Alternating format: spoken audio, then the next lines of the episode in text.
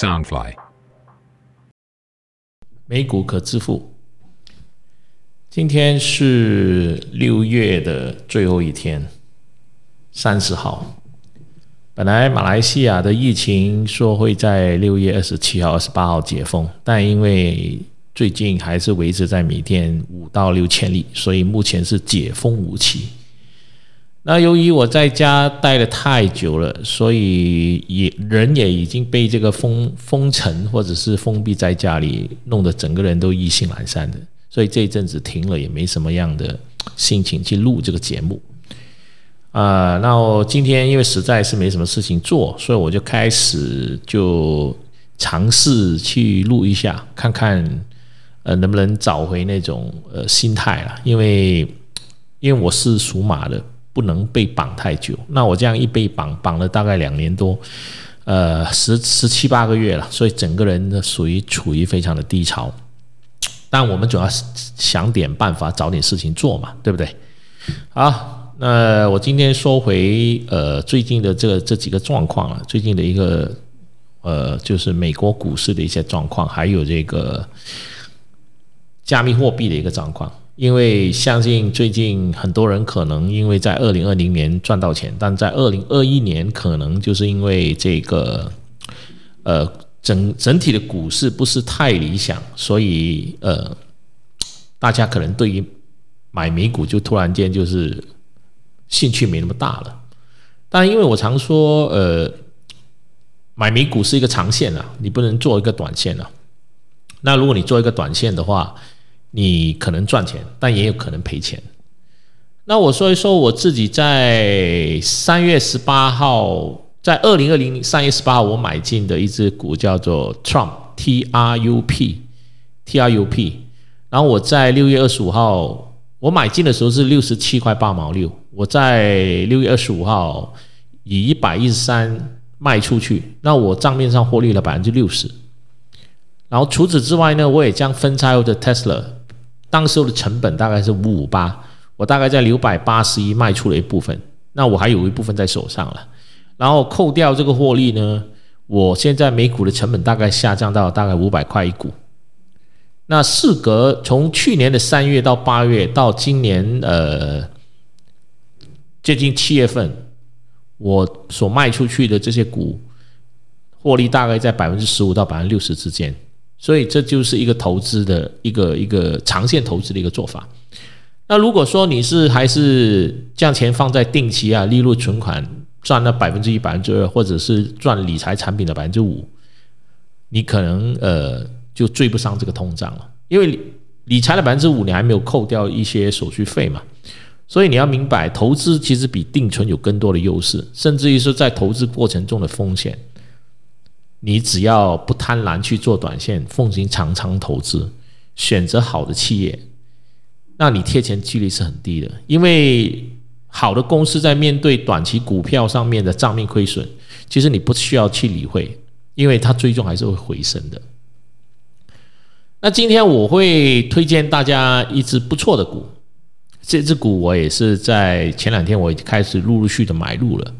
我在二零一六一九年就开始留意这这个系列的公司，它的代号叫 IPOE，它包含了 IPOA、IPOB、IPOC、IPOD 的这个系列，它是属于 Spec 公司。这系列的产品的操盘人是新一代的股神，叫查马斯，他也曾是 F Facebook 最年轻的副总裁，因为他成功操盘了维珍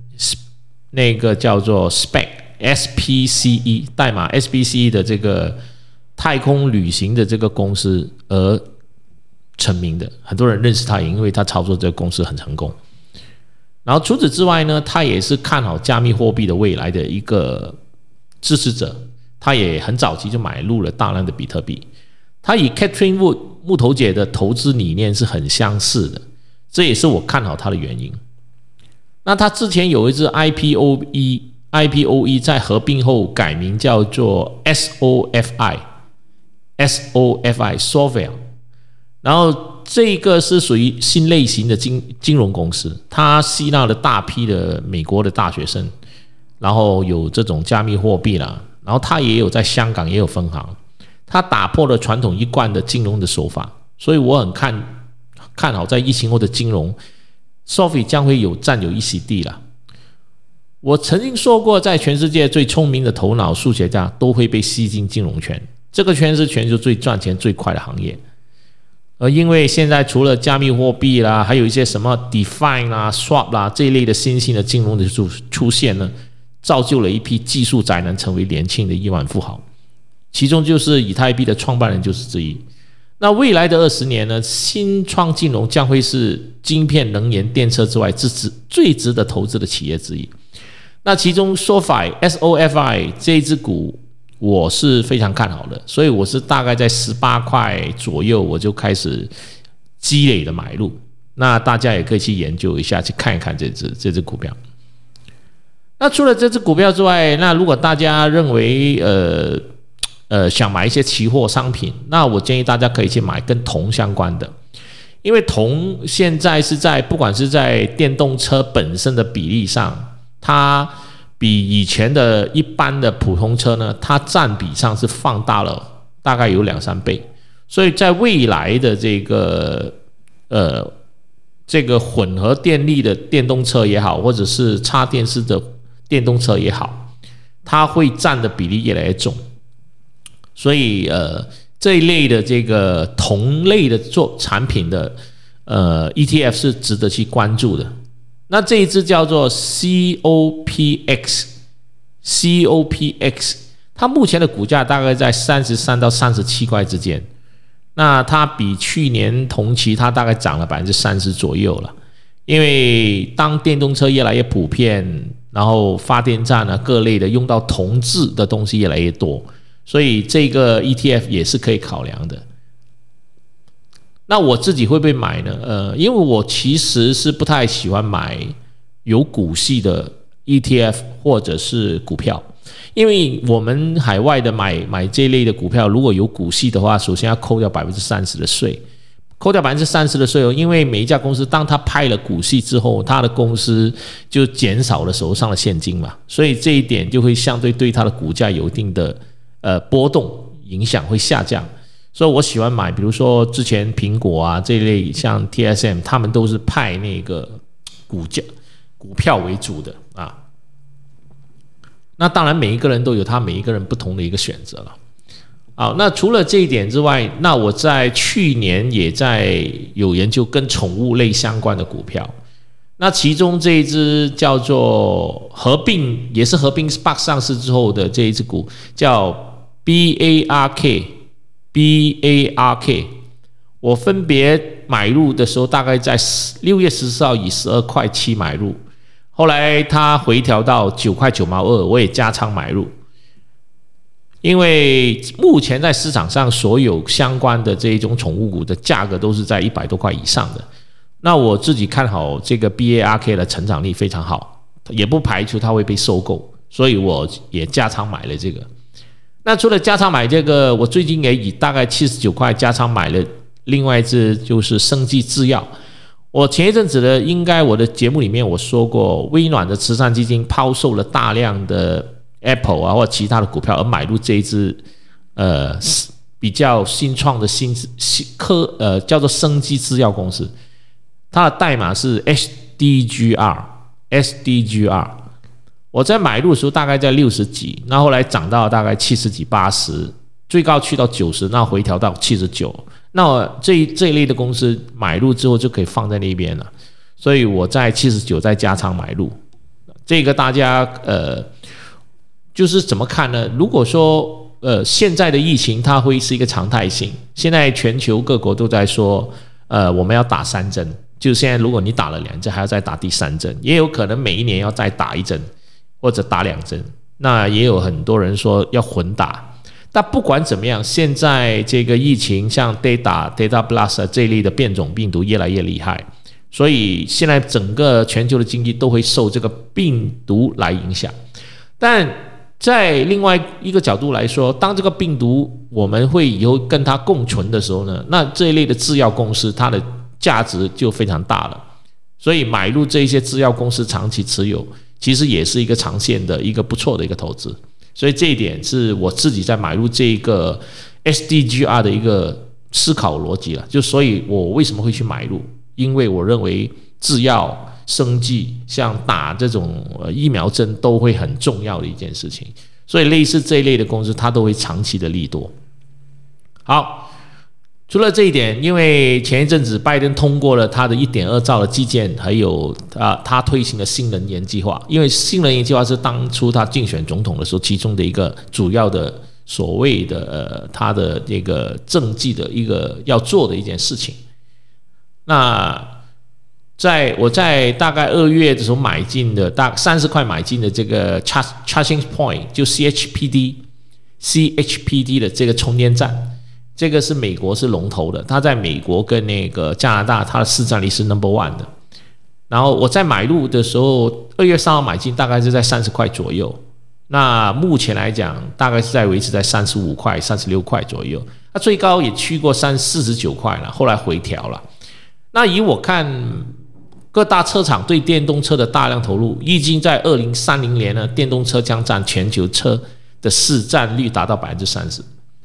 而 Charging Point CHBD 这只股呢，它是全美龙头的位置，有着先进的优势，也完成了与 Spec 合并上市，所以我认为现在是一个时机点。那我观察从二零二零年开始一直到今天，它平均每天的成交量都在百万股以上，价位在二十四至三十块之间的，它的交易量更高达一千八百多万这个交易数。那这也是这个数据也说明了二十四至三十至块，二十四至三十块之间是一个合理的买入点。那你如果说投资电动车，你也担心说不知道哪一家会跑出来。但充电站基本上就是说所有电动车都能使用的充电站，就好像现在的加油站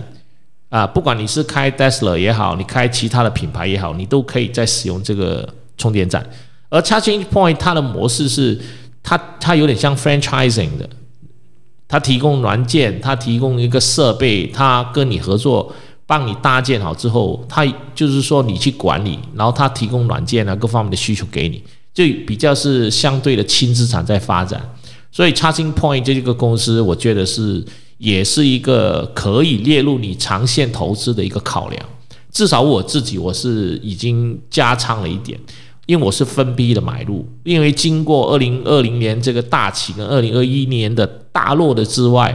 我现在的平均股票都是在维持在百分之八、百分之十的获利，那个别有些达到百分之六十，当然也有一些亏损了百分之四十到百分之五十。那在这种情况之下，我这种呃适当的分批买入，就把我的风险降到最低，这也是我。从大概二零一九年买美国股票的时候，一直奉行的一个战略，到目前为止还是这样。那我所买的这个股票里面，呃，能源股、电动车股、晶片股、充电站股、制药股，这五这五五大类是属于我的核心的投资了。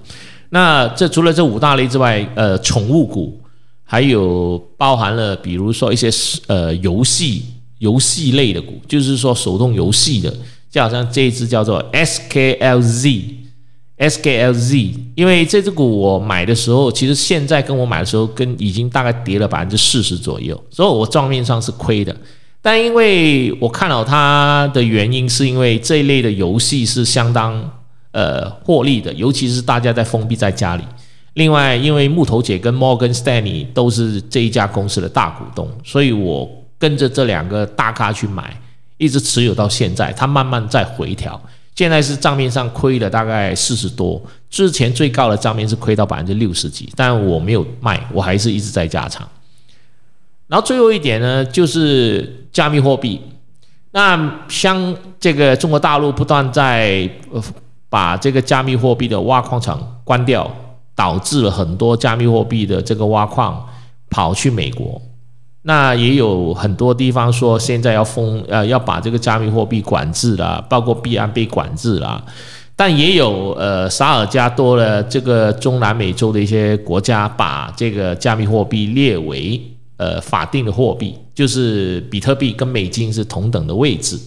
也有美国的参议员说，呃，他自己买了这个加密货币作为他的退休的一个退休金。所以在市场上，我们每天都会听到很多好的消息跟很多不好的消息。但不管怎么样，你怎么去选择呢？那我觉得最重要的选择就是说，第一，你要相信自己的判断；第二，你要知道自己的财力。比如说，你买入。一只股票或者一些加密货币，你认为这笔钱你可以持有的时间多久？一年、两年还是三年？但如果你手上的现金不能够维持那么久呢？那你就不要去买入一种相对风险高的股票，或者是玩加密货币，因为你如果没有持货能力的话，你随时因为要用到钱要卖出去，你可能就亏得很惨。所以我在呃，我另外一只手我有买的，比如说像 NCTY 啊。SI 啊，包括 Mara 这类相对跟加密货币捆绑而风险高的这种股票，那现在其实我在账面上这几只股我都大亏的，而且都亏超过百分之五十以上。但因为我是看好加密货币比特币的未来，所以我是把它放一旁，我也不会说急着卖掉，我就放在那边，我等。因为我相信，呃，只要加密货币，比如说比特币回到六万、七万、八万这个价位的时候，这些股票全部都会回升。那到底加密货币的比特币会不会回升到六万、七万、八万呢？那我是认为它会。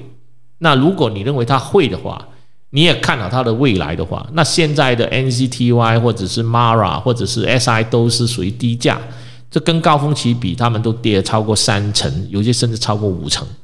那你可以进场。但如果你不相信比特币会再涨，你相你认为比特币还会再跌，那千万不要去玩，也不要去碰。那还是一句话，就是说你的持货能力很重要，你有没有这个程度去冒险？你如果没有这个财力的程度，千万不要去冒险。所以买股票或者是买加密货币，不管你今天要去买 ADA 也好，买狗狗币也好，或者是说买以太币也好。它其实它的风险是比股票还要高的，因为它每天七每周七天每天二十小时都在交易的，可能你在睡一觉起来，你的手上的资金就不见了一半了。所以这一点是我奉劝大家真的要考虑清楚的。好，好不好？然后在这个节目呃，今天这个节目到尾声的时候，还是跟大家说一下，这我所有的言论。纯粹都是我个人的投资经验，跟大家分享跟交流，并不构成对你的投资邀约，所以大家要自行承担所有的风险啊，你自己做考量。就是说我给出的建议，大家一定要学会什么叫独立思考，听完分析完，自我做自己做决定。当然，你真的要进场的时候，永远永远要记住一点，千万不要对任何一只股票或者加密货币的 all in。你如果在压注在一只股票，或者一只加密货币身上，那个风险是很高的，呃，所以最理想的就分批买入，分散投资，就股票大概在五只到十只左右，分散在不同类型的。那现在的能源车、能源股，包括加密货币或者是晶片股这一类的，都是值得长线投资的。做短线不是不行，你要有时间跟有这个分析能力。那做长线就最简单，你只要像买。买保险这样，每每个月固定的有一批钱到存进去，然后到位了就去买，那就等于我说台积电是一个全球最大市占率超过百分之五十三的公司，你买进它就等于是把钱，好比你把钱存进去银行，你买苹果，苹果是全球世界最赚钱的硬件公司，那你觉得这些公司会倒吗？所以如果你认为它是值得，呃，你认为它不会倒，你也不也。就是说，你的头脑不会好的比这些公司的 CEO 强，那就把钱投在他们身上就对了，好不好？那这一期就到此为止，谢谢大家，谢谢。